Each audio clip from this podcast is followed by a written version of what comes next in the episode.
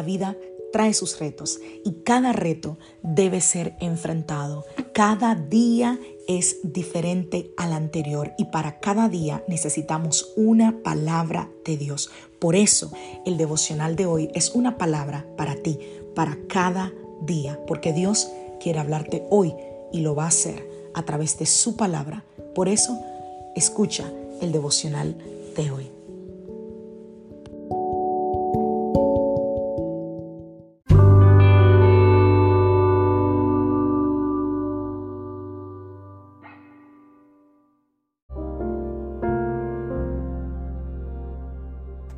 Devocional del día de hoy es mucho mayor.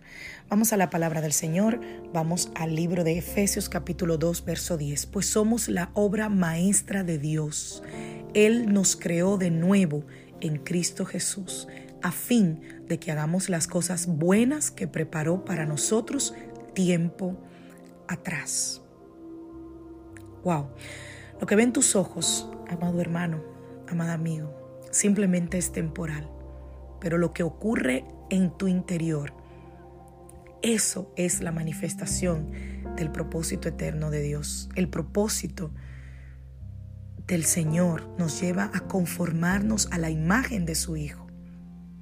Y por eso el proceso de transformación en nosotros es natural para todos los que estamos siendo formados y transformados en Cristo. La vida del Hijo de Dios en nosotros nos lleva al descanso, aún en medio del dolor, aún en medio de la desesperanza.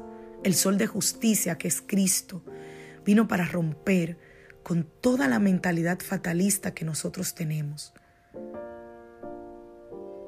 Si mi enfoque es el correcto, entonces tú dejarás de ver la pérdida como pérdida y la verás como ganancia en Cristo. Lo que parece que es lo peor que te vino puede ser exactamente ese acompañante que viene de parte de Dios para que seas formado. Así que en vez de continuar cuestionándonos sobre lo que nos pasa, sobre lo que enfrentamos a diario, ¿por qué no nos preguntamos, ¿qué Jesús está formando en mí?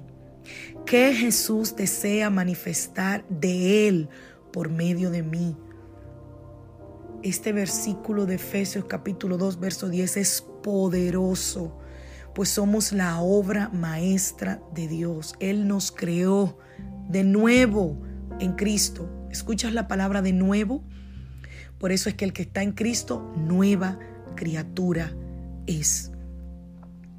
Y a veces nosotros caminamos por la vida desesperados debido a las opiniones de quienes nos rodean. Y aunque muchas veces nosotros decimos, no, esas opiniones no nos afectan, esos comentarios no nos afectan, pero de cierta forma esos comentarios dominan nuestra vida y nos afectan al momento de tomar decisiones trascendentales. Las opiniones de otros a veces han afectado hasta la forma de pensamiento sobre nosotros y sobre nuestra relación con Dios.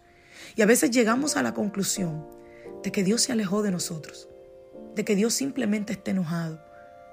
Pero, ¿cómo Dios nos ve? Esa es la pregunta que deberíamos hacernos. Leí un testimonio de un pastor, de un líder, y quiero compartírtelo. Y lo voy a leer. Dice, saturado de opiniones personales, como de otros a mi alrededor, empecé a estrangular y a flagelar mis emociones. Eso me llevó a vivir en una constante vergüenza y culpabilidad por todas las cosas que había enfrentado en mi jornada.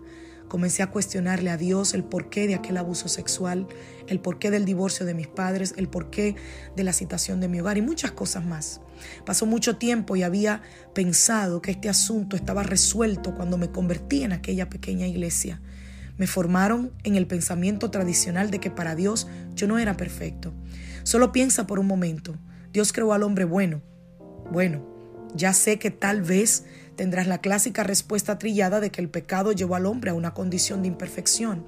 Pero cuando Jesús muere por el hombre y éste reconoce que Cristo es suficiente para su vida, todavía Dios lo ve como imperfectos. Esta era mi duda y mi carga. ¿Por qué tenía que pagar tan altas demandas de los que me rodeaban? Si Cristo pagó mi duda, mi deuda, perdón, para que viva en su victoria y el mundo vea en mí lo que Cristo hizo por todos en la cruz. Me enseñaron a vivir bajo mis fuerzas y no bajo una perfecta y completa obra de Cristo. Sigo leyendo el testimonio de este pastor. Dice, por lo tanto, por más que intentaba satisfacer las demandas, siempre había algo que no había hecho bien. Era el típico joven cristiano que cantaba, tocaba la batería, predicaba y hasta lideraba, pero vivía como todo un infeliz. Había algo con lo que luchaba y que me avergonzaba decir.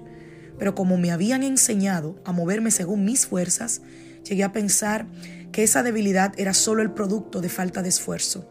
Oré, ayuné, hice vigilia, asistí a las reuniones, me caí al suelo, pasé innumerables veces al altar para que oraran por mí, pero cuando llegaba a mi casa volví al lodo. Muchas veces intenté hablar con alguien sobre este asunto oculto, pero no sentía la confianza en nadie para expresarlo. Ya cansado, decidí hacerle promesas huecas a Dios de no volver. Pero siempre terminaba en el mismo lugar. Ya no era una situación normal. Esto se había convertido en una adicción. Pero como muchos, me refugié en la máscara religiosa de que todo estaba bajo control, cuando esa no era la realidad. ¿Cuántos sermones escuché aquella semana que decían Dios está enojado, Dios está cansado? ¿Cuántas personas dicen ser cristianas pero en lo oculto están enlodados por el pecado? Y yo pensaba que Dios lo decía por mí y que en cualquier momento le diría mi nombre al predicador para avergonzarme por todos mis errores. Al final y al cabo nunca me esforcé lo suficiente, por eso Dios estaba molesto conmigo.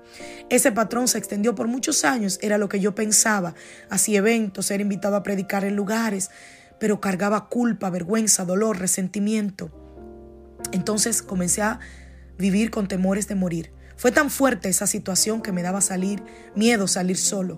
Pensaba que Dios acabaría con mi vida. Qué vergüenza, decía yo. Una noche decidí hablar con mi amado pastor. Decidí abrirle mi corazón y fue allí donde pude ser libre. Me dijo, Luis, lo que ves en mí es gracia sobre gracia. ¡Wow!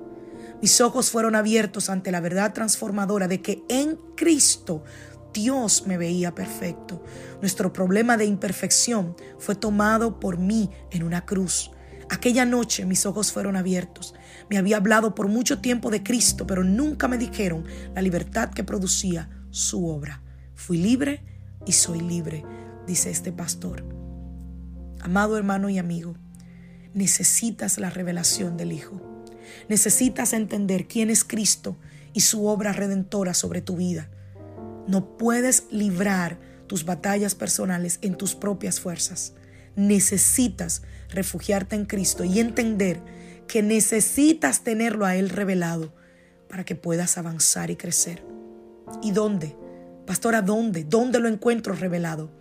En su palabra y en la comunión con Él. Ahí es donde Él se revela. Que Dios te bendiga, que Dios te guarde. Soy la pastora Licelo Rijo de la iglesia Casa de Su Presencia y deseo que tengas un feliz día.